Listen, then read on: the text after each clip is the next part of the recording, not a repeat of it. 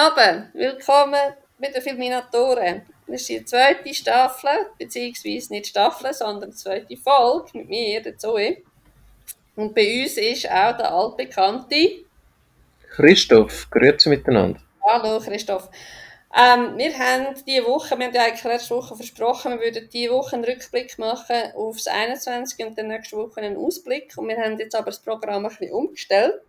Wir machen jetzt diese Woche wir den Unforgivable besprechen und machen dann erst nächste Woche den Rückblick. Genau. Ähm, hast du gerade ein bisschen erzählen, was du so gesehen hast diese Woche? Ähm, ja, ich wollte zuerst mich schnell bedanken beim Alex von Sinneswiss speziell für sein konstruktive Feedback die letzten zwei, drei Wochen, für seine technische Hilfe, so weiter können. Und mich haben mich auch bedanken für die paar wenigen, aber doch immerhin alles positive Rückmeldungen, die wir zur letzten Folge bekommen haben. Und ähm, kann, bevor wir anfangen, habe ich noch zwei bisschen, leider ein bisschen ernstere Themen, die ich noch schnell ansprechen wollte. Das eine hat mit Film zu tun, das andere überhaupt nicht. Aber das habe ich vorhin gerade noch gelesen. Ich gebe mir ja Mühe, um ähm, möglichst keine Nachrichten zu schauen, weil das ist ja der Horror, wenn man jeden Tag sich die Nachrichten anschaut, was alles läuft in der Welt. Aber vorhin habe ich gerade gesehen, dass Russen wieder das Gefühl haben, sie müssen Truppen äh, Richtung Ukraine schicken und das finde ich schon ein bisschen besorgniserregend. Das habe ich jetzt gerade fünf Minuten vor der Aufnahme noch gesehen und darum äh, das gerade noch auf den Lippen gelegen. Hast du das schon mitbekommen? Nein, ich habe mich im Fall jetzt mega lang. Also, ich habe letztes Mal in der, ist in der Sonntagszeitung ist etwas gestanden, und mhm. also eigentlich recht langer Bericht. Und ich also gedacht habe, ah ja, stimmt. Ich meine, das läuft jetzt irgendwie schon. Warte schnell. 14, 15, es läuft schon mega lang. Also so die Krim-Einnahmen und so. Ich habe auch so gedacht, wow, shit. Es ist halt so, wir leben da, so, klar ist es mit Corona alles ein bisschen komplizierter, aber so ganz allgemein leben wir da unser gemütliches Leben. Mhm. Und laufen wirklich an anderen Orten auf dieser Welt laufen Sachen ab, wo du irgendwie so findest, wow, shit. Hm. Genau, genau. Ja, okay. Darum gehen wir zu den Filmthemen. Da kenne ich mich zumindest besser aus wie bei der Politik und dem ganzen Zeug. Ähm, wir haben die, vor allem ein bisschen leichtere Kosten, auch wenn es härtere Kosten oder schwerere Kosten ist, de facto. Ja, genau. Voll, voll. Ähm, dann habe ich ja letzte Woche glaube noch erwähnt, dass der Film West Side Story im Kino angelaufen ist von Steven Spielberg. Und ich wollte dich fragen, hast du die Kontroversen mitbekommen, die zu dem Film aufgebrochen ist oder ausgebrochen ist. Nein, aber du willst mir es jetzt sicher gerade erzählen. Ja, voll. Jeden Tag habe ich davon gehört mittlerweile. Also der Film ist in sechs Ländern verboten worden. Hä? Und zwar in Saudi-Arabien, Kuwait, Katar, Oman, in den Arabischen Emiraten und in Bahrain. Ähm, es gibt einen Charakter in dem Film, wo Anybody's heißt, offenbar, eine kleine Nebenrolle, wie ich heute gelesen ich habe den Film noch nicht schauen und der wird von einer nicht-binären Person, nämlich der Iris Menas aus dem Iran, glaubt, dargestellt. Und in Saudi-Arabien und Kuwait ist der Film dann gerade verboten worden. Die anderen vier Länder haben, bei, haben Disney aufgefordert, die entsprechenden Szenen mit der Schauspielerin oder eben Schauspieler äh, zu zensieren, rauszuschneiden, was auch immer. Und Disney hat sich geweigert. Und darum ist er jetzt in diesen vier restlichen Ländern auch verboten worden. Okay. Und erst vor kurzem haben sie ja in Saudi-Arabien den neuesten Marvel-Film verboten, Eternals, weil sich dort zwei Männer kurz geküsst haben. Und ich meine, mich beschäftigt das halt, neben Filmfan bin ich halt auch noch Sportfan und ich weiß nicht, ob du das weißt, aber im nächsten Jahr findet ja in Katar die Fußball-WM statt. Ja, aber wie, hat man das, wie kann man das nicht wissen? Das ist irgendwie schon fast Common Knowledge. Ja, eigentlich schon, aber ich kann es ja gleich nicht voraussetzen, wenn jetzt jemand, ja, keine Ahnung. Ja, stimmt schon. Ich wüsste jetzt auch nicht, wo, vielleicht ist nächstes Jahr die Tischtennis-WM in Katar und das hätte ich jetzt auch nicht mitbekommen, weil ich Tischtennis gerne spiele. Nein, aber Fußball ist irgendwie rundum, also ich meine, das ist irgendwie, schon der Sepp Blatter ist ja gegangen worden bei der FIFA. Ja, voll. Wie auch immer, und in dem Zusammenhang ist ja das schon mega dick in den Medien gewesen, dass wahrscheinlich die Vergabe von Katar so ein bisschen mm, mm, mm, halb, halb okay, halb bedenklich, halb was auch immer. Aber das, das, äh, siehst, sind wir schon wieder bei der Politik. Christoph, ich kann nicht mit dir über Politik diskutieren. okay, machen wir mit dem Film weiter. Soll ich anfangen, was wir zuletzt gesehen haben? Yes. Also, also ich habe ziemlich viel gesehen, aber ähm, ich habe ziemlich viele Filme gesehen, die im 2021 im Kino sind oder immer noch sind. Und die möchte ich eigentlich, außer einen möchte ich die nicht erwähnen. Die kommen dann wahrscheinlich nächste Woche alle noch dran, oder zumindest ein Teil davon. Ähm, ich habe gesehen, wieder ein YouTube-Tipp, gratis zum Schauen, den Film Save the Green Planet. Okay. Hast du eine Vorstellung, um was es in diesem Film geht? Die Erde zu retten? Ja, also ich habe jetzt gedacht, es geht ein bisschen um Umwelt oder so. Aber, also es ist ein südkoreanischer Film aus dem Jahr 2003. Mhm. Der Protagonist ist ein, ein Imker, er entführt einen Mann, einen Chef von einer Chemiefabrik und er ist überzeugt davon, dass der Chef von der Chemiefabrik ein Alien ist oder ein Alien und er ist auch davon überzeugt, unser Protagonist, dass es seine Aufgabe ist, die Menschheit von einer, vor einer Alien-Invasion zu beschützen. Okay. Dann entführen sie den, also ich erzähle nur ganz wenig, äh, dann entführen sie den ziemlich am Anfang vom Film und dann hat, also er hat noch so eine Freundin, die ihm ein bisschen hilft, die ist ein bisschen straub, die taucht zum Glück nicht so oft auf. Auf jeden Fall tun sie dann, äh, haben sie die Idee, dass sie mit einer Massagecreme das Nervensystem lahmlegen, dem Alien, dann schneiden sie ein bisschen von den Füßen weg, also Haut von den Füßen und sprayen dann die Creme irgendwie auf die Wunde. Dann foltern sie mit Elektroschocks und einem Glätteisen. Wow. Ja, es, es gibt eine Seite, wo man kann nachschauen kann, wo ich nachschaue, welche Sparten ein Film gehört. Und das sind meistens pro Film so drei, vier, fünf Sparten aufgeführt. Und bei diesem Film steht, und das fasst eben den Film recht gut zusammen, bei diesem Film steht Horror, Action, Komödie, Satire, Drama, Science Fiction, Thriller, schwarze Komödie, Fantasy, Mystery und Horrorkomödie. Und es sind natürlich nicht die besten Schauspieler in diesem Film und die Story ist völlig abstrus, aber es ist ein ziemlich abgedrehter Spaß und ja, da verliert man nicht viel. Save the Green Planet. Okay. Tun natürlich den Link auch wieder im Folgebeschrieben. Dann habe ich noch zwei äh, Filme gesehen aufgrund von einem Tipp von dir. Und zum einen ist das das Piano gewesen, das hat er ja schon geschrieben, dass ich den gesehen habe.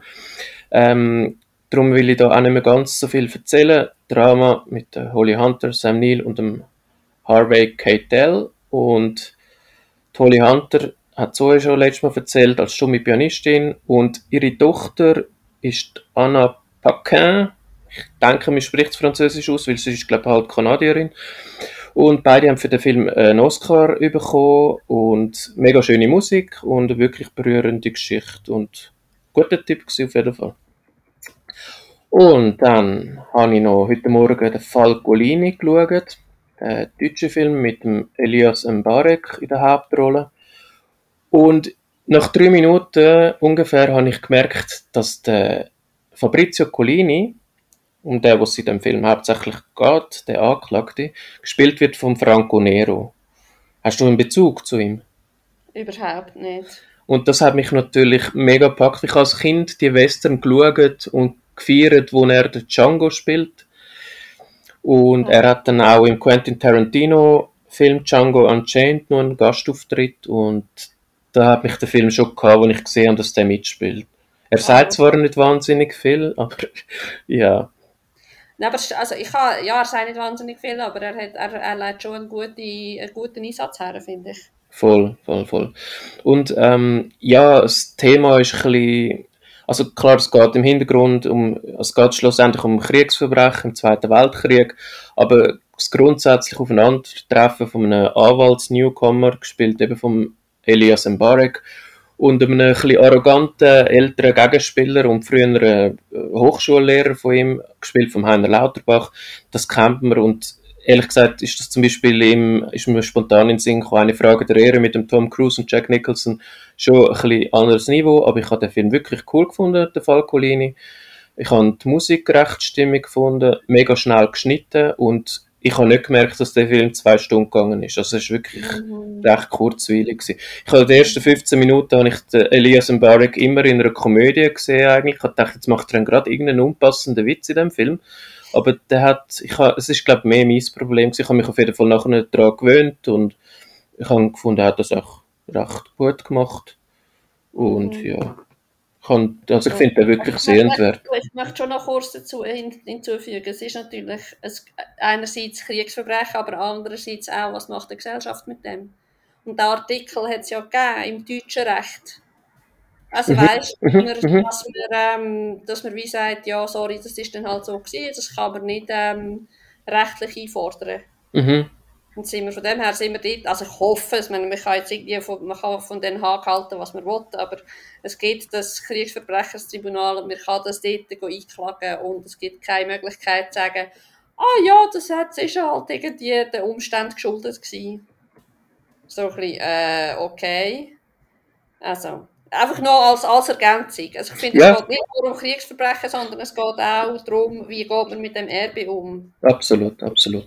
Oh, ähm, ich habe nur noch einen Film. Willst du noch schnell? Ich will eigentlich am Schluss von unserem äh, Rückblick quasi bringen. Willst du schnell oder auch langsamer ja, erzählen? ja, gerne. Ich hatte diese Woche nicht mega viel Zeit gehabt, äh, irgendwie reinzuschauen und so. Also ich habe natürlich unseren Film geschaut, mhm. aber ähm, ich habe noch, was ich noch geschaut habe, ist 1,20 Meter. Es ist eine argentinische, argentinisch-französische Co-Produktion, eine Miniserie, okay. wo es um ähm, Juana, Juana, Juana, Juana geht. Mhm. Das ist eine 17-jährige ähm, junge Frau, die mhm. im Rollstuhl ist. Ich bin ehrlich nicht ganz daraus gekommen, was sie ist auf jeden Fall ähm, beeinträchtigt, körperlich beeinträchtigt und, und ist im Rollstuhl und ist halt wie auf Hilfe angewiesen bei eigentlich, also vor allem beim Aufstand, beim ins Bett gehen und beim, bei so körperlichen Verrichtungen, also ins Bad und ins WC, aufs WC und so. Und die, die Serie geht eigentlich wie so darum, um ihres quasi Erwachsenwerden. Oder so. Also einerseits möchte sie halt irgendwie mal einen Mann kennenlernen und andererseits hat sie irgendwie noch so andere Bedürfnisse und es ist halt wie mega cool. Ich finde es mega cool dargestellt und auch von der, ich habe das noch nie so gesehen, weißt mit so illustratorischen Elementen oder zum Beispiel auch, das habe ich zwar schon, also die illustratorischen Elemente habe ich noch nie gesehen, aber was ich schon gesehen habe, ist, dass es, weißt, dass wie so eingeblendet wird, wenn jemand chattet. Mhm. Dass es so als, als, ähm, als Textfeld auf dem, auf dem Bildschirm kommt. Mhm. So merkt, ja, das ist schon etwas, wo jetzt so mit moderner digitaler Technologie kannst wirklich mega coole Sachen machen. Ähm, also visuell sehr ansprechend, Musik auch sehr ansprechend und ich, ich habe wirklich die Story, also halt wirklich so das Inklusionsthema im Sinne von, ja, es haben irgendwie alle Recht auf ähm, Entwicklung und Teilhabe und, und ähm, Glück oder wie auch immer, dass man dem so sagen mhm. Das ist mega, mega cool dargestellt. Okay. Genau. Geht dann nur 80 Minuten insgesamt, habe ich gerade gesehen. Genau, das ist mega kurz. Also ich mhm. habe es irgendwie äh, an einem, ich habe es an einem Abend. Ich habe einfach gerade alles, es ist eigentlich alles irgendwie eben alles viertelstundenmässig und du kannst es mega gut in einem Rad schauen. Mhm. Genau. Super, ja, habe ich mir notiert. Muss ich schauen. Und soll ich noch meinen letzten Film bringen? Ja, mega gern. Also, das ist der einzige Film aus dem 2021, weil der wird definitiv nicht in meinen Top-Filmen und er ist es auch nicht wert, in meinen Flop-Filmen zu landen eigentlich.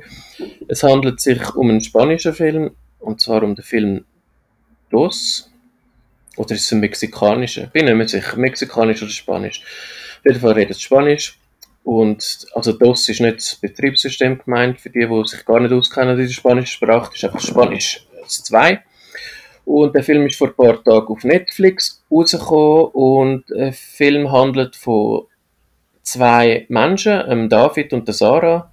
Die wachen in irgendeinem Bett auf, sie kennen sich nicht und merken dann ziemlich schnell, dass sie zusammengenäht sind. Ui.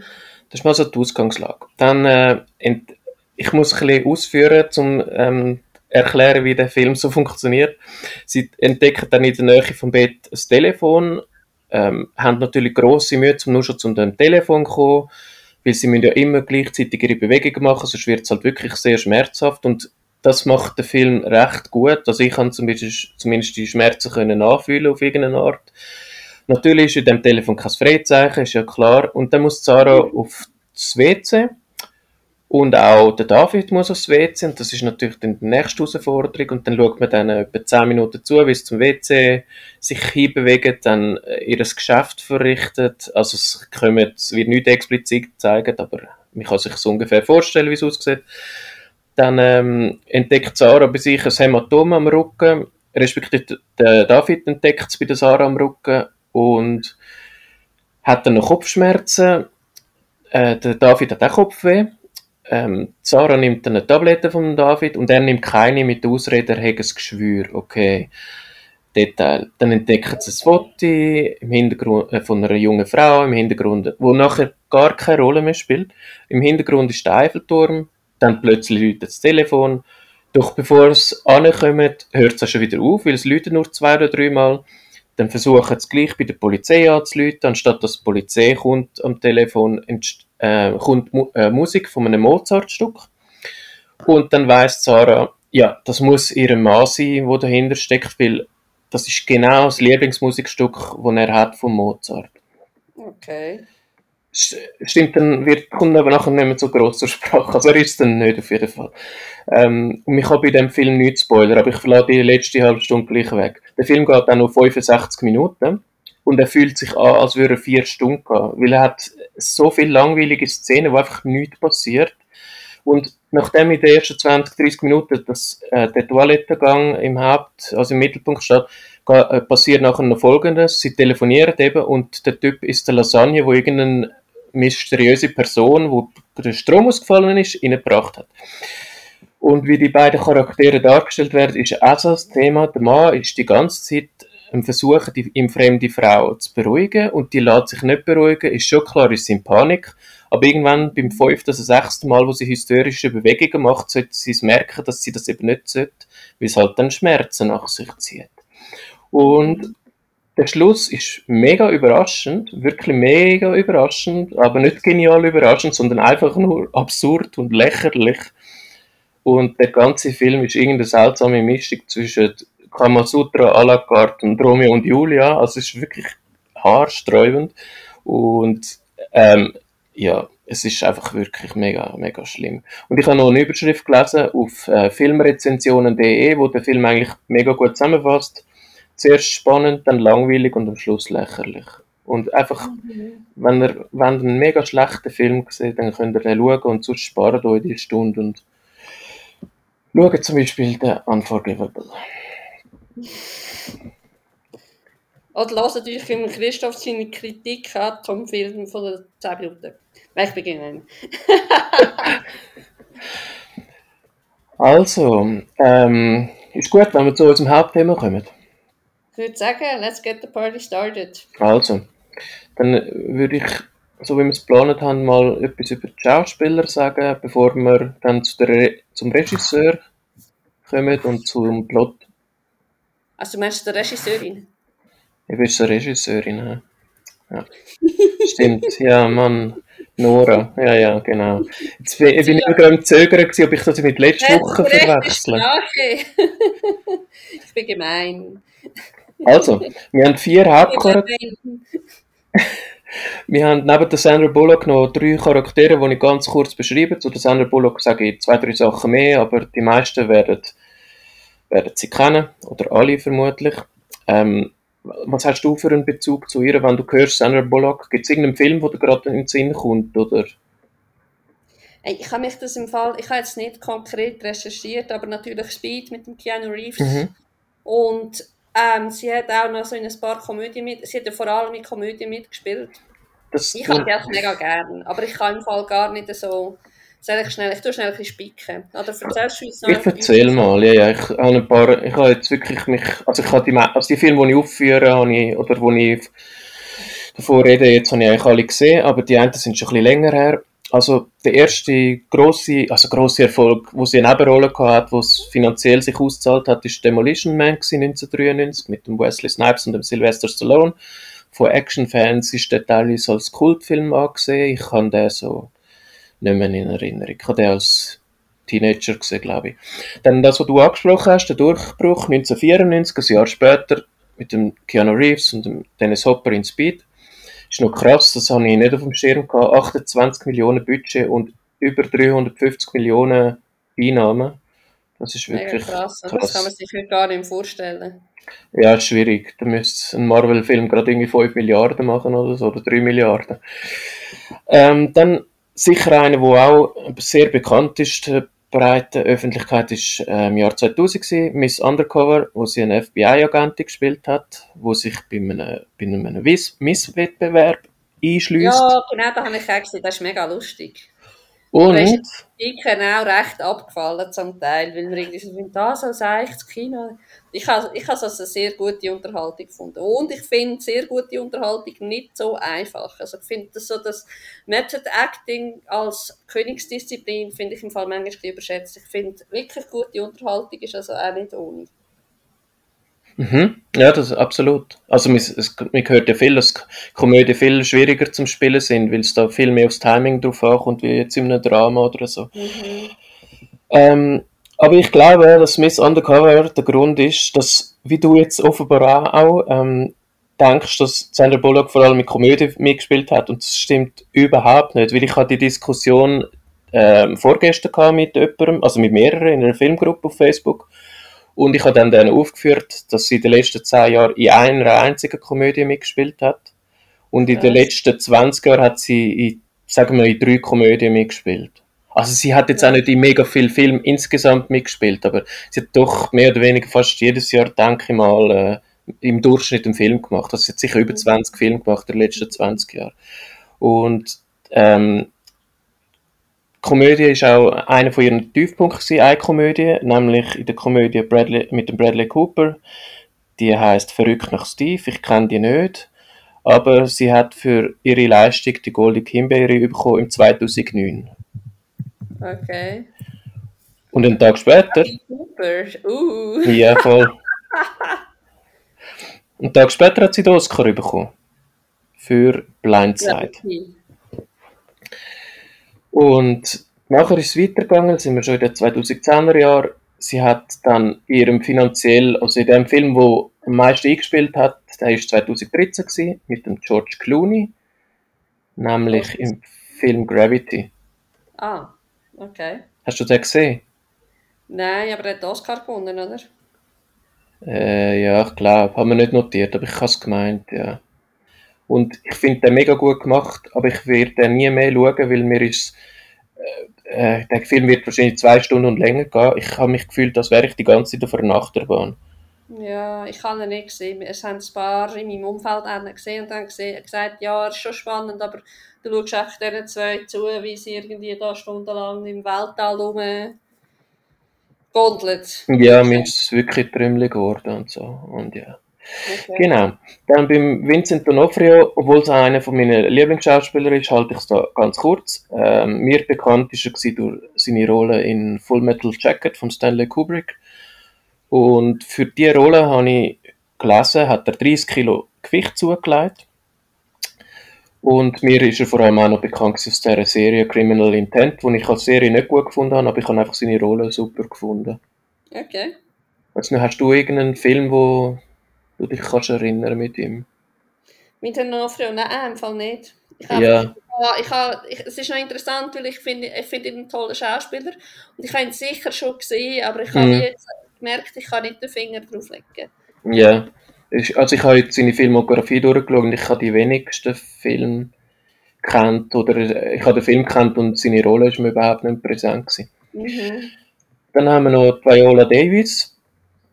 Ähm, ja, ich kann, ist jetzt nicht gerade meine Lieblingsschauspielerin, muss ich zugeben, aber ihre Filmauswahl ist mega stark. Also sie hat zum Beispiel in The Help mitgespielt.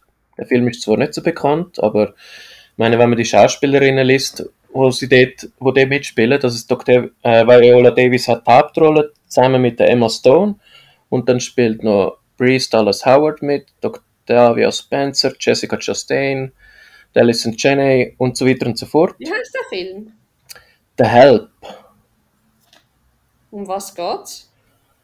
Äh, also die äh, Viola Davis ist glaube ich Haushaltshilfe und es ist alles allgemein also es geht ein bisschen um Rassendiskriminierung und Emma Stone geht als Journalistin, halt als weiße junge Journalistin über das schreiben und will, äh, also will denen helfen. Okay. Ich habe einen, äh, äh, wie soll ich sagen, ich habe die Schauspielerin mega cool gefunden. Der Film selber ja, aber ich glaube, also ich habe ihn mega gut gemacht gefunden, aber ich glaube, also mir ist es nicht so mies gewesen, aber ich glaube, der wird vielen gefallen oder hat der vielen schon gefallen. Ähm, weiter hat Viola Davis noch in einem Film äh, mitgespielt, wo ich bis vor kurzem noch nie davon gehört habe, auch mit Sandra Bullock und dem Tom Hanks und der Film heißt auf Deutsch extrem laut und unglaublich nah. Mhm. Und dann hat sie noch mitgespielt in einem mega guten Film von Danny Villeneuve in Prisoners mit dem Jake Gyllenhaal und wie heißt der andere? Egal, nochmal ein sehr bekannter Hauptdarsteller. Und 2016 hat sie dann einen Oscar bekommen für den Film Fences als beste Nebendarstellerin. Mhm. Und der letzte Film, wo sie mitgespielt hat, oder einer von der letzten Filme, ist Black Widows gewesen, wo dann auch John Berntal mitgespielt hat. Ah. Und das ist noch ja, das ist jetzt noch der letzte, wo ich schnell etwas dazu sage. Der hat sehr oft Nebenrollen. Zum Beispiel in Ford vs. Ferrari mit Matt Damon und Christian Bale hat er eine Nebenrolle gehabt. Baby Driver, The Accountant, Sicario, Wolf of Wall Street, das ist wirklich mega bekannt und guter Film. Aber ich habe die Filme alle gesehen und die Filme sind nicht primär wegen ihm gut, weil seine Rollen sind meistens eher so ein bisschen, er muss ein bisschen böse schauen und so. Und ja, aber ich finde, kannst du mal auf IMDb schauen, so über ihn und was er, wie er zitiert wird und so. Ich finde, hat also A, sagt er spannende Sachen und B, ist er irgendwie jetzt Russland an einer Schauspielakademie entdeckt worden. Also weißt, mir ist schon klar, ja. dass die CVs immer so ein bisschen aufgepeppt werden und bla bla. Aber Fakt ist, er ist als Ami auf Russland an einer Schauspielschule, finde ich an sich irgendwie schon mal cool. Muss ich sagen. habe ich nicht gewusst, okay. Nein, ich ja. nicht. Ich jetzt auch, ich habe das für da. Ja. Yeah. Ich habe mich eigentlich vorbereitet. das habe ich angeschaut, ja. Nein, also mir ist er einfach bekannt aus, dort hat er auch eine Hauptrolle gehabt aus der Zombie-Serie The Walking Dead, wo du sicher nicht kennen wirst, oder? Als The Walking Dead, mal natürlich. Also ich habe es nicht gesehen, aber... Aha, okay, okay. Können ja. Ja, es ist eben noch erstaunlich, weil er hat dort, äh, ich habe den in Erinnerung gehabt, als wären drei, vier, fünf Staffeln dabei gewesen, aber er ist nur 20 Folgen dabei gewesen, von 2010 bis 2012 und ich bin ähm, auch in einem Forum drin, wo Hardcore-Fans drin sind von The Walking Dead. Und die reden immer noch von dem. Und das ist jetzt fast zehn Jahre her. Und das finde ich schon noch krass. Ja, das ist beeindruckend, stimmt. Ah, und bevor sich da, falls irgendein Hardcore-Fan von dieser Serie äh, hört. Ich weiß, er hat 2018 noch mal kurz mitgespielt, aber das ist halt nicht mehr eine Hauptrolle gewesen. Genau, und jetzt habe ich noch eine ganz andere Frage an dich, auch zum Cast, aber zu jemandem, wo wir eigentlich nichts haben wollen, ähm, sagen. Kennst du den Richard Thomas? Der Richard Thomas? Also er hat die Rolle gespielt vom Pflegvater. Ah, ja. Ob ich sagen können, nein. Okay. Hat er die Hauptrolle gehabt im Film Es, also aus den 90er Jahren. Und er hat vor allem, das hat Kindheits, der Schauspieler weckt immer Kindheitserinnerungen äh, bei mir, weil er hat mitgespielt in der Familienserie The Waltons. Ist dir das ein ah, Begriff? Äh, ja, vom Namen her, aber ich habe das nie geschaut. Okay. Ich finde es krass, weil er hat, ich habe sogar, die, am Schluss verabschiedet sich die ganze Familie, hat ganz viele jüngere Geschwister und auch Eltern und so. Und am Schluss von jeder Folge ist so ein bisschen der Running Gag wenn man das so will sagen, dass äh, alle noch kurz mit ihm reden und alle sagen nachher Good Night, John Boy. Und ja, die Serie habe ich äh, von A bis Z durchgeschaut. Okay, nein. Nein, ich habe schon, also ich habe sicher von dieser gelesen, mehr als eines, aber ähm, Nein. Okay. Genau. Also ich würde sie heutzutage auch nicht mehr schauen. Es ist ziemlich schlecht gealtert. Aber ja, bin ich frei, würde ich sagen, für dich. Bin ich frei für mich? Mhm. Für was? Um spoilerlos die Handlung zu erzählen? Oder noch schnell etwas über die Regisseurin? zuerst über die Regisseurin. Also, ähm, die Regisseurin ist Nora Fingscheid. Das ist eine deutsche Regisseurin, wo ihr Erstling ist Systemsprenger, der vor ein paar Jahren im Kino ist und jetzt das Jahr TV-Premiere auf dem ZDF. Und sie ist eigentlich, also eben, erste Film Deutschland, sofort ins Kino, zweite Film in Hollywood, also sie macht da irgendwie Megasprünge. Ähm, ich finde, also ich habe es halt spannend gefunden, weil ich habe mich irgendwie natürlich auch ein bisschen eingelesen, was andere Kritiker meinen und so. Ich finde ähm, die Regiearbeit sehr solid, ich finde die Kameraführung spitze, mir hat die Filmsprache sehr gut gefallen von dem Film. Ich finde, sie, sie liefern da ganz, also ich, ich habe gefunden, sie liefern ganz gute Leistung ab. Was, was meinst du? Ja, also ich habe zumindest nichts, glaube zu bemängeln gehabt. Also ich habe jetzt, ja, ich, ich habe noch jetzt keine, logischerweise nach zwei Filmen äh, noch keine irgendwie eigene Sprache jetzt können erkennen, aber ich finde, dass der wirklich gut gemacht, also allgemein. Alles mhm. find, fast alles finde ich an dem Film gut. Aber hast du den Erstling äh, Systemsprenger gesehen? Mhm. Okay. Ist ja lustig, eben du hast gerade erwähnt, jetzt macht sie den Sprung auf Hollywood. Das ist ja gleich wie die kleine Hauptdarstellerin, die hat, die hat den Sprung auch gemacht. Ja, genau. Du, keine Ahnung, das, ist das muss irgendein weißt, Netzwerk.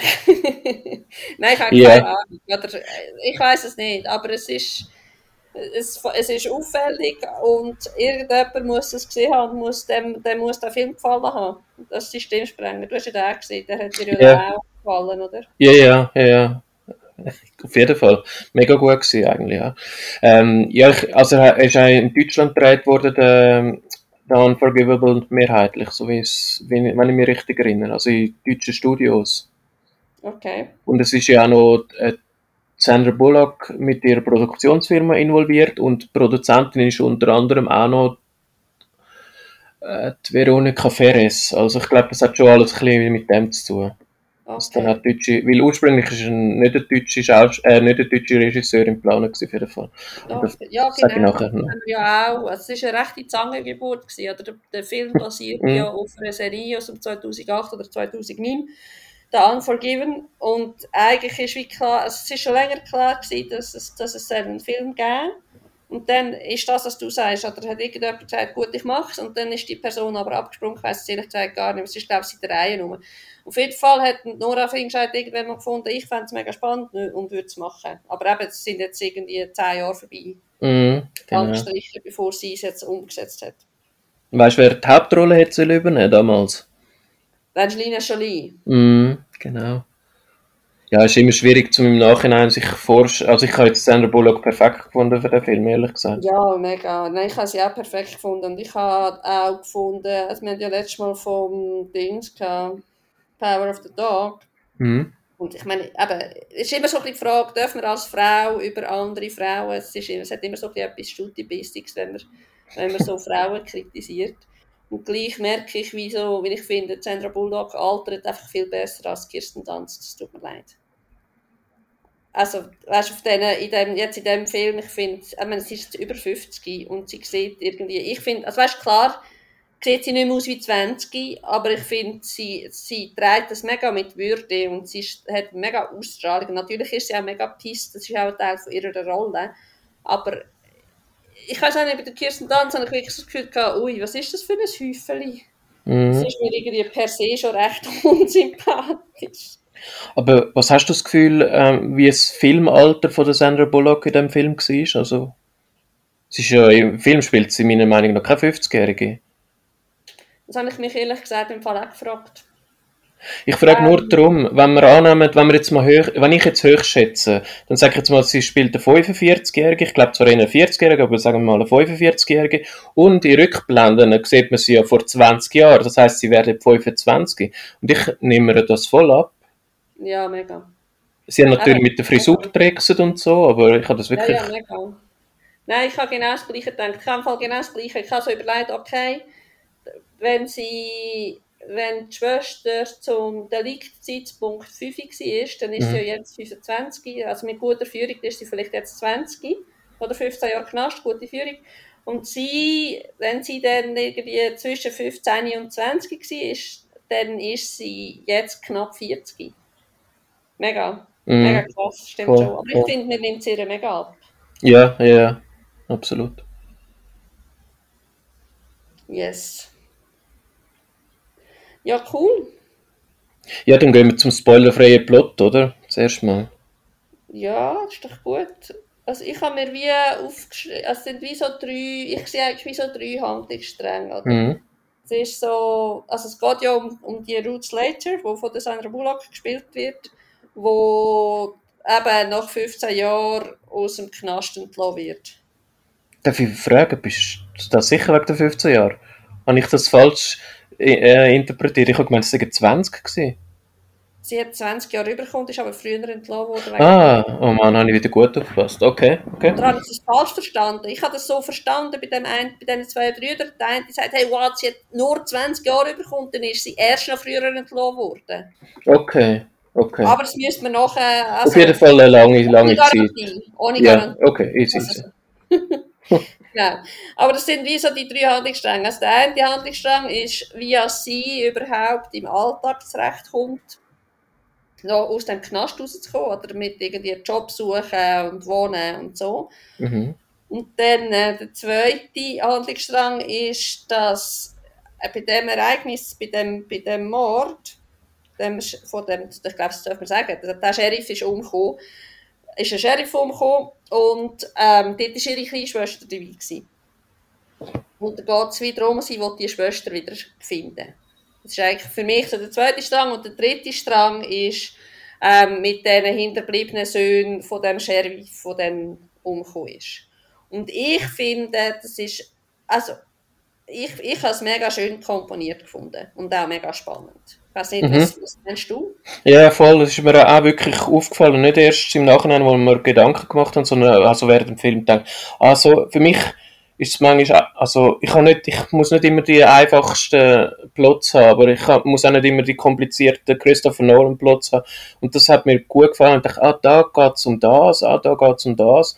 Und ja, und dann halt bei mir ist es auch noch wichtig, dass die Schauspieler gut sind und die sind halt alle bis in die kleinen Nebenrollen halt mega gut gewesen, habe ich gefunden. Ja, mega. Mega gut besetzt, mega gut gespielt. Ich habe es auch gefunden. Absolut. Also das Ganze, ich habe noch ganz kurz ergänzen, oder ich weiß nicht, was alles noch kommt von, dir, aber ich habe noch ergänzt einfach, dass es in Seattle spielt. Und ja, ich habe, zuerst habe ich gedacht, ich habe sogar, wir hatten am Anfang die, ihre kleine Schwester gesehen und dann habe ich gemeint, das ist die junge Sandra Bullock im Film. Und dann habe ich ah, gedacht, ja. jetzt schaltet ihr die ganze Zeit so schnell immer wieder zurückblenden und die Gegenwart kommt fast nicht vor. Und dann ist es dann relativ rasch klar, dass das ähm, also zuerst habe ich noch gemeint, es sei eine Tochter, das war dann mein zweiter Irrtum gewesen, und dann habe ich dann irgendwann gecheckt. Ist am Anfang auch nicht ganz klar, ob das ihre Tochter ist oder ihre Schwester. Genau. Mm, genau. genau. Aber es löst sich ja dann im Rahmen des Films auch auf. Auf jeden Fall, ja, ziemlich rasch, glaube ich sogar. Und der Ding habe ich noch, bevor ich ihn verge vergisst, ich habe mir aufgeschrieben, die haben zwar dann wirklich kleinere Rollen gehabt, als ich am Anfang gedacht und die zwei Brüder, ich habe gefunden, die, das passt mega gut. Der eine so ein bisschen auf, brausend und der andere versucht ihn immer zu beruhigen und so. Und ich habe dann den Schauspieler ein genauer angeschaut, der den aufbrausend spielt. Mhm. Und der hat irgendwie nur in, also in den letzten 20 Jahren, glaube ich, auch im Film mitgespielt. Okay. Und ich habe nichts über ihn gefunden, was da, ob er im Gefängnis war oder was auch immer. Aber das ist mega strupp gefunden. Er hat, glaube ich, im Black Hawk Down hat er mitgespielt und nochmal in einem bekannten Film. Und das okay. habe ich ein bisschen Druck gefunden. Aber ich würde das ein bisschen im Auge behalten. Ja, ja, ich habe dann, bin dann nicht eine halbe Stunde irgendwo noch etwas suchen, aber okay. es erstaunlich gefunden. Ja. Äh, können wir noch mehr zum Plot sagen, wo man noch nicht gerade spoilern, oder? Mm. Versuch's. Nein, nein, ich habe nur noch Spoiler-Sachen. Aber dann würde ich, bevor wir zum Spoiler-Teil kommen, wo ihr dann, liebe Zuhörerinnen und Zuhörer, dann auch in der Kapitelmarke seht, Sie könnt vorspulen, wenn ihr, oder skippen, wenn ihr wollt, äh, möchte ich noch zwei, drei, ja, Fun Facts, ja, einfach ein paar Hintergrundinformationen loswerden. Äh, der Film hätte zuerst heißen, äh, anstatt Unforgivable, Unforgiven. Und das hat dann halt äh, Verwechslungsgefahr geboten mit dem Western von Clint Eastwood von 1992. Ich okay. aber müssen sagen, als ich den Titel etwa die ersten drei Mal gelesen habe in der Presse das Jahr, habe ich immer gedacht, es geht um den Western. Weil es ist halt ah. immer noch relativ nah. Aber Ja, ja, und dann habe ich noch interessant gefunden, ich muss allerdings vorausschicken, ich habe leider den Film Der Pianist mit dem Adrian Brody immer noch nicht gesehen, aber offenbar ist das Lied, wo eine von den Töchtern auf dem Piano spielt, das gleiche Lied wie der Adrian Brody spielt. Okay. Der Pianist. Und dann haben wir sogar noch etwas, wo wir können verknüpfen mit dem Film Power of the Power of the Dog von letztem Mal. Und zwar wird ein Song, der auf dem Piano gespielt wird, ist von Radiohead. Und der Gitarrist von dieser Band hat die Musik gemacht in The Power of the Dog. Ah, schau jetzt. Die Welt ist ein Dorf. Voll, voll. Ähm, ja, ich würde sagen, wir machen noch schnell ein Fazit, oder? Bevor wir dann, ob wir den Film können empfehlen oder nicht, etc. Mhm. Ja, mega. Willst du anfangen?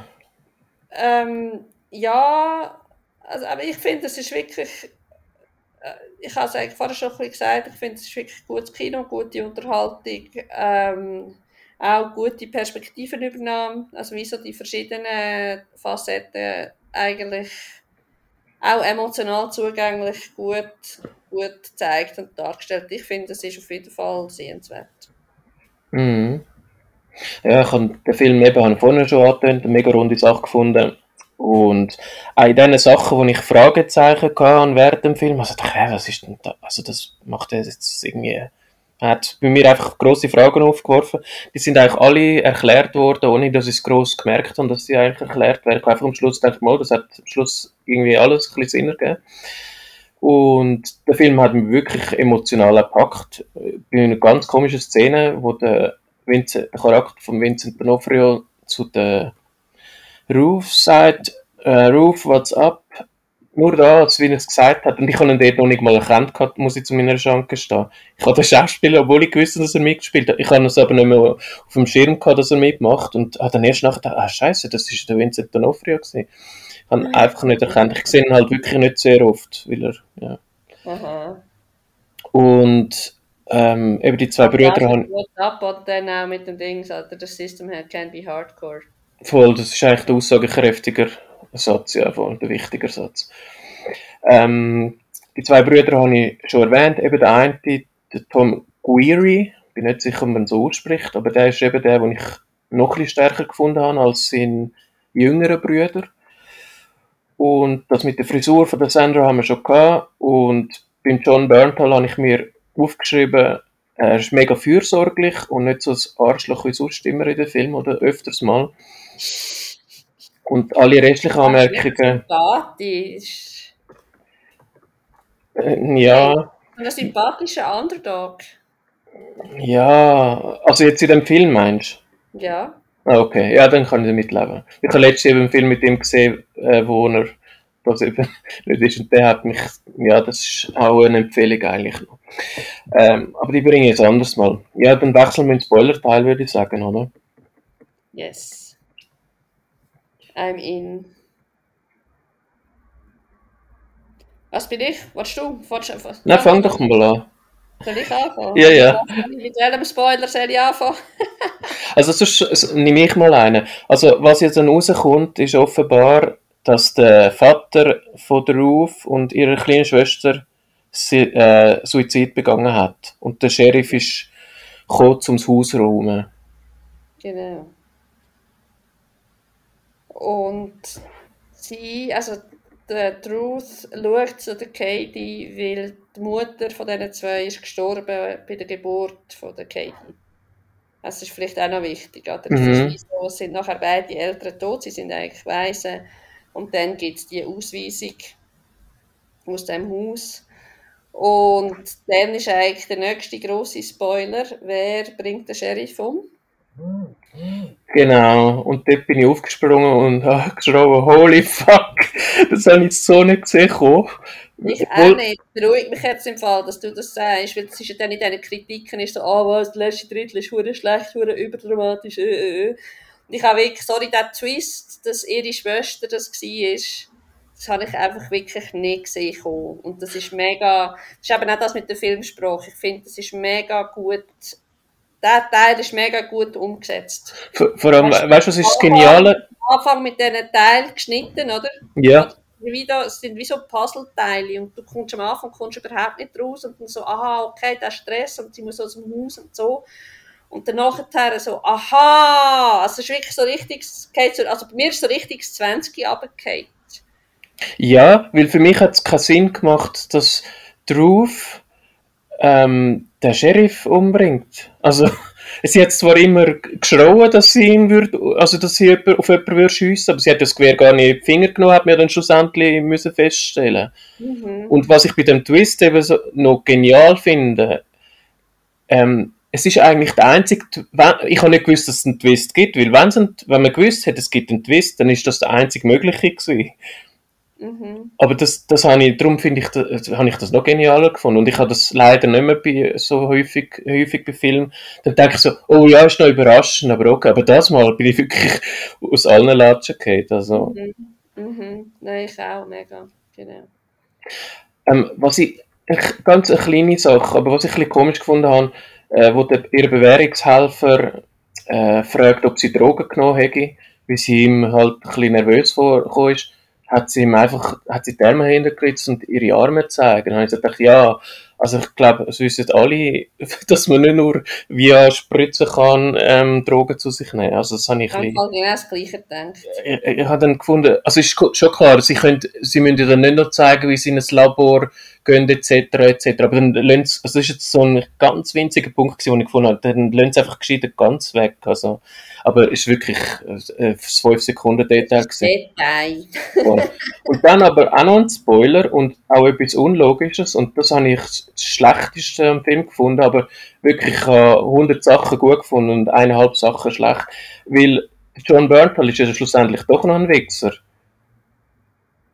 Was, weil er nicht zu ihr habt?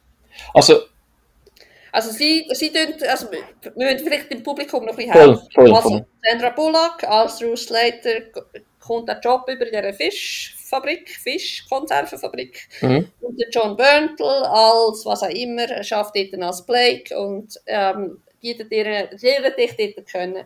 Der bietet ihr dann äh, äh, Mitfahrgelegenheit, wie sagt man dem?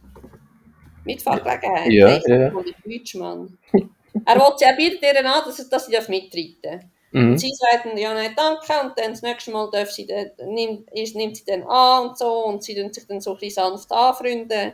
Und dann gehen sie irgendwie zusammen ins, ins Café, gehen irgendwie Kaffee trinken und Schnitten essen.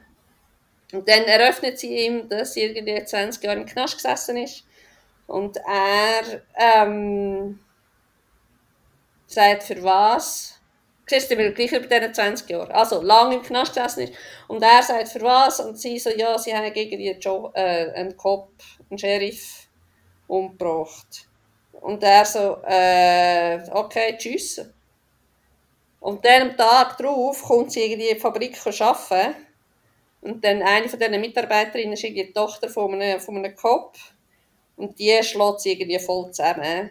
Und ich habe mich aber im Fall dann schon auch gefragt, ob er, ob der, der, der Blake sie wirklich, also meine, sorry, ich kann, ich kann mir das eigentlich nicht vorstellen, dass er quasi direkt zu dieser anderen gelaufen ist und gesagt hat, hey, hast du gewusst, die andere hat den Sheriff umgebracht. Ich kann mir das einfach nicht vorstellen. Ich habe das Gefühl, das ist einfach, die schnurren doch alle zusammen. Er hat es irgendjemandem gesagt und es hat einfach mega die Runde gemacht.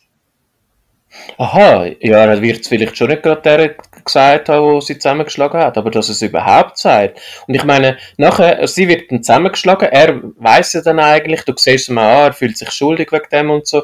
Und nachher geht er sie beim Rauslaufen ansprechen, okay, dann irgendwo für eine Dachterrasse, wo sie gerade sind, äh, tut er sich dann entschuldigen aber er entschuldigt sich gar nicht, weil er sagt, er, er, er sei eben selber auch im Gefängnis gewesen und Kontakt zwischen den Ex-Sträflingen halt nicht erlaubt und darum hat er so reagiert. Weil er hat im, im, in dem Kaffee hat er äh, okay reagiert, weil ich habe gedacht, er ist glaub, er weiß einfach nicht gerade was sagen, er findet nicht, er will Kontakt mehr, er, hat sich einfach in einer schwierigen Situation befunden. Aber dass er sich entschuldigt hat, äh, nicht entschuldigt hat, dass es irgendjemand muss es gesagt haben, sonst macht dies, die ganze Aktion sowieso keinen Sinn. Und für das entschuldigt er sich nicht und das habe ich mega schief gefunden. Das hat für mich also vielleicht gibt es da eine Erklärung von der Regisseurin oder vom Drehbuchautor, aber für mich ist das so ein bisschen... Und ich halt das... Ja, ja, ja, ja. Ähm, und was halt noch war, was ich aber nicht gewusst habe, und das will ich, also Ich hätte das jetzt nie gemerkt, wenn ich nicht nachlesen wäre. Aber offenbar hat äh, die Story einen Haken, aber vielleicht hat das der Charakter drauf von Sandra Bullock auch nicht gewusst. Ähm, die, sie hätte das gar nicht mehr machen dass sie sich opfert für ihre kleine Schwester. Dass sie ins Gefängnis gegangen ist für sie. Äh, Weil äh, die, okay. kleine, Schw- die kleine Schwester war ja 5 gewesen. und im Bundesstaat Washington können Kinder unter 8 nicht verfolgt werden strafrechtlich. Ja, natürlich, aber der Punkt ist, sie hat gewusst, also sie hat ja gesagt, I will shoot. Ja, Also sie ist wie, ich habe mir das schon auch überlegt, ich habe mir genau das Gleiche überlegt, oder ich habe mir überlegt, okay, in den, in den Staaten, meine, in der Schweiz gibt es das auch, in der Schweiz bist du unter 12, bist du nicht, bist du strafrechtlich nicht, ähm, du, du kommst nicht vor Gericht. Mhm. kommst, es, gibt ein, es gibt eine Untersuchung und du wirst verhört und so weiter und so fort und es gibt, es gibt Konsequenzen in dem Sinn. Also in den meisten Fällen ist das äh, Familientherapie. Aber ähm, es gibt in dem Sinn nicht eine Strafe, weil man, weil man weiss, dass ein Mensch oder eben ein Kind in dem Alter die, die Urteilsfähigkeit gar nicht hat, also die kognitive Entwicklung gar nicht hat. Es kann gar nicht einschätzen, was das, was das heisst, jemanden töten, was das für Konsequenzen hat. Mhm. Und ich habe mir das genau das Gleiche auch überlegt, oder im Sinne von, ja, wieso nimmt sie das auf sich? Und ich finde auch, es ist eigentlich ein Haken, aber dann würde natürlich die Story auch nicht, also gäbe es den Film gar nicht. Aber was ich mir schon auch vorstellen kann, dass sie quasi wie aus dem, aus, aus dem Schock raus, wie ad hoc einfach gerade so entschieden hat. Ja, genau. Oder ich schütze meine kleine Tochter, ich, ich will nicht, dass sie irgendwie verhört wird und ich will auch nicht, dass, dass sie eben, dass sie Therapie muss, dass sie in ein Heim muss, dass sie irgendetwas muss, sondern ich nehme es auf mich und, und sie ist dann quasi frei, Anführungszeichen. Also ich sehe dort so ein, bisschen ein, ein Rettungsmotiv, eine Art. Mhm. Mhm. Ich habe mir das schon auch überlegt, das stimmt natürlich schon, oder? Ich sage jetzt in einer, in einer, in einer realen Situation, dann, dann hat, hat, sie, hat sie gesagt, die andere war da hat sie irgendwie die Finger, ich habe mir so gefunden, sorry, ein fünfjähriger Guff, so ein, so ein, so ein Gewehr, so ein Karabiner ab, also ich meine, es braucht dann auch ein bisschen Kraft, aber okay. Ja, aber so Rückstoßthematik ist im Film immer so eine Sache. Das ist etwas anderes. Also ich finde es immer so geil. Also ich habe irgendwie noch nie Waffen äh, abgeführt, aber ich habe schon ein paar Mal gelesen, dass die recht einen Rückstoß hat. Also Mhm. dass man halt irgendwie das schon ein bisschen muss trainieren weil man sonst nämlich gar nicht trifft. Das kommt dazu, ja. Von der, ja, was ver verjettet er einfach die Waffe. Also, Ja. Aber ja, Klammern auf und zu. Das lassen wir jetzt alles mal auf der Seite. Aber in der Realität, in der realen Situation, hat sie irgendwie gesagt, die, die Kleine war es. Dann hat sie die Fingerabdrücke auf den Knarren untersucht, dann hat sie gesehen, okay, die Kleine war es. Und dann hat es eben hat's irgendeine Therapie gegeben oder so. Mhm. Ähm, aber dass ich jetzt den Film nicht für immer und ewig falsch abspeichere, gell? Es ist definitiv ihre kleine Schwester gewesen, nicht die Tochter, oder? Genau. Ah, okay. Wie du hast eben die Tochter jetzt gesagt, und ich dachte, oh shit, hat es da eine Wendung gegeben, die ich nicht mitbekommen Oh, habe? Es gibt es gibt's ja manchmal. Okay, okay, okay. Okay, dann ist Ah, gut. nein, es ist mehr, weil, es für sie ist ja wie eine Tochter gewesen, weil Ja, sie voll. sie gezogen hat. Ja, ja, sicher. Okay. Das ist Das ist gut. Genau. Okay, gut. Äh, sonst hätte ich, mich, hätte ich in nächster Zeit glaub, mal aufgehört mit Film schauen, wenn ich das auch wieder verpasse. Nein, Okay, sorry. okay, okay. Nein, genau. Das ist dann wieder das. Und dann ist es eigentlich, oder sind dann die zwei, also von wegen Spoiler, oder wir haben ja vorher gesagt, dass es die zwei Kinder gibt von dem Sheriff.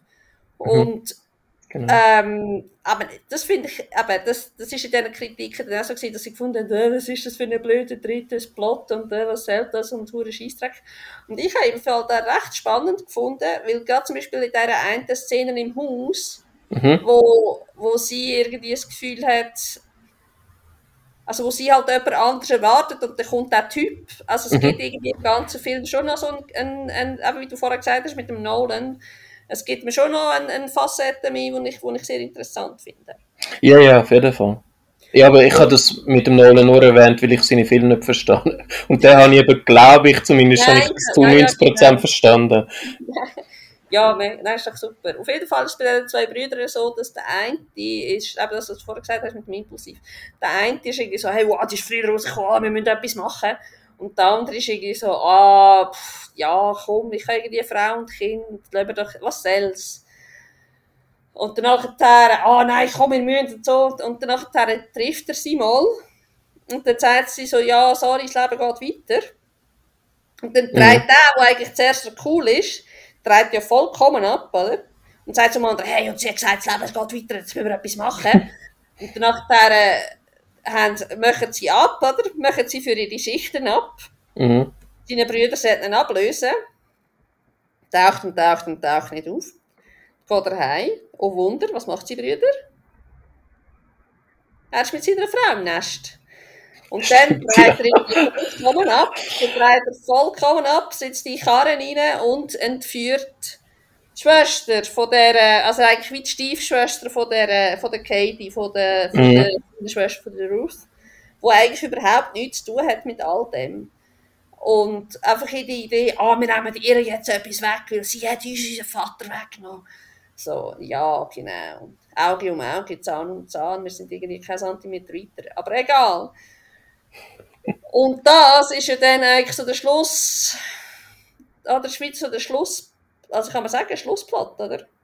Ja, ja. Dass, dass sie nachher, dass er ihr anläutet und sagt, ich habe deine Schwester und sich nachher herausstellt, dass das nicht so ist und sie ihn dann nachher mega gut kann davon überzeugen dass er jetzt da irgendwie soll, dass es tut ihr leid und es tut ihr mega leid und, und so weiter und so fort. Und das, also das ist für mich vielleicht auch die einzige unglaubwürdige Szene, oder dass, dass er dann irgendwie so findet, oh, also, dass das bei ihm dann gerade am richtigen Ort ankommt und, und er dann das irgendwie lässt sein, klingt für mich ehrlich gesagt schon auch, das ist sehr grenzwertig.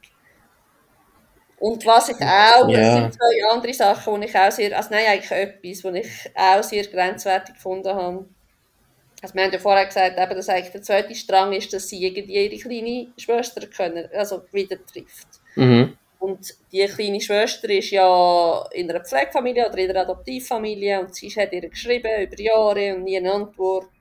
Und dann trifft sie ja eben den, den, den John Ingram, der irgendwie von Vincent D'Onofrio gespielt wird, der so Anwalt ist und in ihrem Haus wohnt. Also sie geht eigentlich zu ihrem Haus zurück und der wohnt jetzt in dem Haus mit der Viola Davis zusammen. Das genau. ist so der, der Nebenstrang. Aber ähm, er erklärt sich dann bereit, ihr zu helfen. Mhm. Zuerst sagt sie eben, hey, what's up? Also von, ich kann mich im Fall auch selber verarschen. Und dann packt sie mal ein bisschen aus und so. Und dann sagt er, okay, ich helfe dir und nimmt Kontakt auf mit dieser Familie und sagt denen, ne, und so, und können wir uns mal treffen und wäre es echt möglich. Und das ist schon auch spannend, oder, weil, weil die, die Pflegeeltern, also du hast vorher gesagt, der, ah, wie heißt der Typ? Der, John Berntal, oder welcher meinst du? Ja, genau. Mhm. Also von der, nein, nicht der John Berntal, von den Waltons. Ah, der, äh, nicht Henry Thomas, Richard Thomas, glaube ich. Richard Thomas. Ja. Oder der Richard Thomas spielt, macht dort auch eine ganz gute Partie. Gibt es ein, ein Gespräch mit diesen Pflegeeltern und der Ruth Slater und dem Vincent D'Onofrio.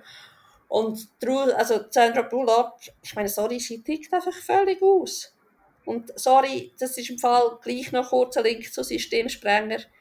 Ähm, es ist ein bisschen überzeichnet. Ich habe sie dort mega stark gefunden. Weil ich habe sie in der ersten halben Stunde habe ich so gedacht, ja. Nein, Sandra, please. Einfach ein, ein nicht, also... Also meinst du dann die Szene, wo sie in ihrer Werkstatt zurück ist? Nein, also. Die also das in der Werkstatt habe ich auch völlig übertrieben gefunden, weil dort hat sie ja wochenlang daran gearbeitet. Ja, genau. Aber dass sie nach dem Gespräch rausläuft und ausrastet. Büro, nein, aber das im Büro im Fall schon, also nicht gerade völlig übertrieben, aber einfach ein, schon, mal ich es im Fall ein bisschen übertrieben gefunden. Also, okay. Also, ist natürlich nachvollziehbar, weil es, weil es ihr ja wirklich, es ist ja für sie eine mega Herzensangelegenheit, es ist ihr yeah. mega wichtig. Aber gleich, wieso, ich meine, die reden irgendwie fünf Minuten zusammen.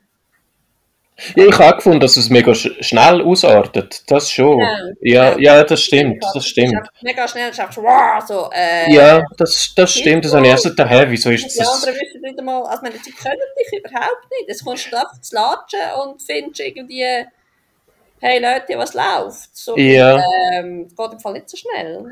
Aber ich, mich fällt eh auf, jetzt wo wir über den ganzen Film geredet haben, der Film ist zwar zwei Stunden gegangen, aber eigentlich hätte er ruhig, also ich bin schon froh, wenn er nur zwei Stunden geht, aber der Film hätte zweieinhalb Stunden können gehen und es hätte noch ein bisschen, eben ein bisschen, bei gewissen Szenen hätte es, es ist keine Szene zu lang gewesen irgendwie, eben eher ein, zweimal zu kurz. Ja, ja, das stimmt. Ja, das stimmt. Und das ist vielleicht auch das, was ich meine mit Sprache, mit Filmsprache. Ich finde, das mer- merkt man eben schon, das ist eben beim Systemsprenger auch so. Also er ist sehr klare, klar und durchkomponiert und strukturiert. Es sind einfach nicht alle, also es sind eigentlich nicht alle Filme so. Das stimmt. Ja, aber wenn du Systemsprenger nochmal erwähnst, ich möchte trotzdem erwähnen, also wenn sich jemand, wenn jemand Systemsprenger gesehen hat und sich an dem Mädchen, an dem Nervigen gestört hat und findet, ich schaue nie mehr einen Film von der Regisseurin, es gibt keinen so nervigen Charakter in, in dem Film, The Unforgivable. Also den kann man gleich schauen, wenn einem das Systemspringen Springen nicht sollte gefallen. Ja, mega. Also das ist absolut, ganz etwas anderes. absolut. Bin ich absolut einverstanden. Okay. Ja, dann schließen wir unseren Hauptteil. Ich würde doch sagen, ja. Okay. Gehen wir zum. Nein, noch nicht zum Ausblick, zu den Empfehlungen. Soll ich anfangen? Ja, ich habe eigentlich nur eine Empfehlung, aber die hast du, glaube ich, das letzte Mal schon gebracht. Das ist ein bisschen langweilig Erzähl. mit dem Erzähl. oder? Ja, ich habe glaube ich nicht mal gewusst genau, um was das es geht. Vielleicht weißt du schon mehr mittlerweile. Ja, er ist ja noch nicht, er ist erst im Kino, ich habe ihn noch nicht gesehen. Aber ich Okay. habe das Gefühl, es könnte wirklich sehr interessant sein. Und also halt, meine Mini-Generation Leonardo DiCaprio-Fans, das ist eigentlich ein Muss. Man muss einfach Absolut. Leonardo DiCaprio schauen. Absolut, absolut. Ähm, gut. Ja, ich kann nur empfehlen, also am 24. Dezember ist er dann auf Netflix und sonst halt für die, die ins Kino wollen, der Film ist seit ein oder zwei Wochen im Kino. Yes. Gut, dann habe ich noch, ja, ich habe noch eine spezielle Empfehlung auf äh, die nächsten Monate raus, nicht nur auf die nächsten zwei, drei Wochen. Und zwar findet im Kino Excelsior in Bruck ähm, immer am, an einem Samstag im Monat, ähm, ist nicht bestimmt am ersten oder letzten, einfach irgendeinem Samstag, findet ein Double Feature st- statt von Horrorfilm oder Horrorfilm ähnlichen Sachen und das findet jetzt auch wieder statt. Das kommt dann aber, ähm, das ist dann für euch gestern, wenn ihr die, Auf die Aufnahme hört am Sonntag, am 18.12. Dort wird Gremlins gezeigt, einer von meinen absoluten Lieblingsfilmen. Und dort werde ich dann schauen gehen und es lohnt sich, also es kommen halt auch Filme, wo wir wo entweder sehr alt sind und nicht mehr im Kino gezeigt werden oder wo neu sind, wo aber auch keinen Kinostart bekommen, wo, wo dann Okay. teilweise halt ein Erlebnis ist und die äh, und das Personal, also die Filme sind halt nicht das Einzige, weil die könnte man sich vielleicht auch auf DVD besorgen oder so, aber das Kino ist mega schön, äh, das Personal dort ist mega cool und ja, also das ist äh, wirklich eine Empfehlung von mir. Wie gesagt, einmal im Monat an einem Samstag 30 Franken und äh, zwei bis drei Filme kommt man dafür über. Und dann gibt es noch bessere Plätze mit, äh, wo man glaube noch einen Champagner bekommt oder was auch immer. Ähm, also wir werden nicht gesponsert, werde ich dazu sagen. Ich komme dann vielleicht ein gratis Bier über, wenn ich dort am Samstag gehe. Aber das komme ich glaube auch sonst über, wenn ich jetzt das nicht erwähnt hätte. Aber ich finde es wirklich, es hat es mal verdient, das mal zu erwähnen. Soll ich das rausschneiden, Christoph? Nein, ist okay. Dann zu den normalen Tipps. Ähm, nächste Woche, also am 22.12., das ist in dem Fall der Mittwoch, auch speziell, normalerweise startet Kinofilm ja am Donnerstag, kommt einer von den Filmen des Jahres ins Kino, Matrix 4. Ui, ich habe gemeint, das ist abgeschlossen. Ist das nicht eine Trilogie? Ja doch, aber hat halt irgendeine von denen, das sind ja jetzt mittlerweile Schwestern, die Regisseure von dem Film. Ja, genau. Film. Und eine von diesen Regisseurinnen hat aus was für Gründen auch immer, ich klammere Geld, Fragezeichen, gefunden, sie macht jetzt einen vierten. Äh, ich weiß nicht, kennst du den Film? Es ist so wie mit den Waltons. Ich habe selbstverständlich. Ach Gott, Christoph, das ist eine einfache Frage. Ja, ich kenne den Film, ich kenne den Titel, ich weiß, um was es so ungefähr geht. Keanu Reeves und äh, das Leben in der Matrix und so. Aber große, große, große, große Bildungslücke, ich habe ich sie nicht gesehen. Gibt alle drei auf Netflix. Ich würde zuerst vorschlagen, wir könnten. Was sind sie auf Netflix? Alle? Mhm. mhm. Ich würde zuerst vorschlagen, wir könnten ähm, im Januar dann mal ein Matrix Spe Spe Special machen. Okay. Ja. Ist gut. Ich kann ihn, ich kann ihn schauen nächste Woche auf jeden Fall. Das 4. Und äh, obwohl ich das 2 und das 3 finde die alle so schlecht, oder vor allem das 3 glaube und ich habe die einfach nicht mehr im Kopf. Ich habe einfach das 1 genial gefunden. Mhm. Ich würde mir dann die drei Filme am Wochenende noch reinziehen, um es wieder ein bisschen auffrischen, mein Hirn, und dann werde ich den Kinofilm schauen. Und dann im, am 13. Januar kommt noch Scream, ungefähr Teil 5 würde ich schätzen. Oder das 4, bin ich nicht mehr ganz sicher. Und da erzähle ich dann, wenn ich gesehen habe, noch etwas dazu. Nein, kann man das nicht. Muss, muss es sein? Können wir da nicht ähm, skippen? Kann ich nicht das Lied einlegen? Ich rede nicht mehr als zwei Minuten darüber, ist gut. Also, eineinhalb. Weil, okay, weil es wird dann nicht mehr zum Erzählen geben. Ich schaffe, ich glaube sogar, ja, das ist keine 90 Sekunden. Dann äh, auf Netflix ist seit gestern ein Film draussen, The Hand of God, von, der neue Film von Paolo Sorrentino. Geht um einen Bub, äh, spielt in, also in Neapel in den 80er Jahren. Es geht um seine Familie, um seinen Sport. Ich nehme an, er spielt ah, Fußball. Ja, das ist cool. Habe ich, habe ich noch nicht geschaut, aber ich habe heute einen Trailer gesehen. Es geht aber auch im Kino. Vielleicht ist er auch ein Kinofan. Und ja, also ich glaube, der ist gut, aber ich muss sagen, ich glaube keinen einzigen Film von Paolo Sorrentino und ich habe gehört, dass er, apropos Bildsprache, sehr eigene Inszenierungsdingens hat. Also von dem her, ich weiß nicht, ob ich mit ihm seiner Art klarkomme, aber ich werde den Film sicher schauen, auf jeden Fall. Okay, cool. Genau, dann Don't Look Up, Don't Look Up haben wir schon erwähnt und Netflix wäre es schon gewesen. Und dann haben wir noch eine einzige letzte Empfehlung und zwar, also Empfehlung, ähm, zähneknirschende Empfehlung, am 26. Dezember auf Sky, Sky kommt Dune raus. Läuft ja schon seit ein paar Monaten im Kino. Für die, die es brauchen, können sie ihn anschauen, nochmal auf Sky. Aber, also wenn der Film schon mal schon jemand will schauen, dann könnt doch den ins Kino schauen. Ich bin zwar raus, rausgelaufen in der Pause, aber das hat nichts mit der Qualität vom Film zu. Wie bitte? Wieso soll man im Kino schauen? Wegen der Bilder und wegen dem Sound und weil die Story, also die Schauspieler, den Hauptdarsteller mag ich nicht und die Geschichte finde ich lame und sogar Fans sagen, wir wissen erst, ob es ein guter Film ist, quasi, wenn wir den zweiten Teil gesehen haben, wo ja gar noch nicht klar war, dass es einen zweiten Teil gibt, aber mittlerweile ist das klar. Aber ja, wenn, dann sollte man im Kino schauen, aber ja, mein Fall ist es halt nicht, aber das liegt an mir und nicht an der Qualität vom Film. Und ich kann mit dem Regisseur beschränkt etwas anfangen. Ja, genau, das wäre es von mir gewesen. Okay. Hey, mega cool. Willst du noch schnell sagen, was wir nächstes Mal besprechen, oder hast du das eigentlich schon gemacht? Das habe ich ganz am Anfang gesagt, ganz genau, kurz, genau. ich gesagt habe, ja, wir haben dich umgestellt, aber ich sage es gerne nochmal für die, die erst jetzt, äh, die ganz weit vorgespielt haben. Nein, sage ich. Ähm, wir machen nächste Woche ähm, einen Rückblick aufs 21. Also wir werden beide über unsere Lieblingsfilme und über die grössten Fails. Bei mir gibt es ehrlich gesagt nicht so viele Fails, ich kann das schon spoilern, aber über unsere Lieblingsfilme vom 21 reden. Und dann in der übernächsten Folge werden wir einen Ausblick machen aufs 22, was da Hollywood, Netflix, Disney, äh, Sky uns versprechen, was wird kommen. Also von dem her, wir sind gespannt und wir würden uns mega freuen, wenn ihr wieder reinhören Genau. Bis dann.